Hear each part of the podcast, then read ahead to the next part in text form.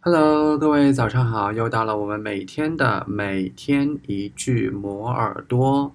那么在开始今天的节目之前呢，多点赞，多转发本期节目。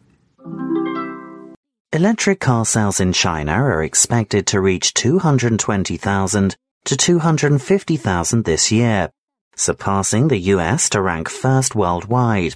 China Association of Automobile Manufacturers, CAAM, forecast.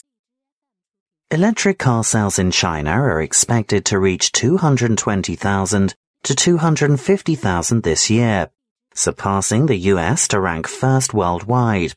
China Association of Automobile Manufacturers, CAAM, forecast. Electric car sales in China are expected to reach 220,000 to 250,000 this year, surpassing the US to rank first worldwide. China Association of Automobile Manufacturers, CAAM, forecast. 你听到了什么呢？留言告诉我，然后我看到之后呢，会一一回复大家的。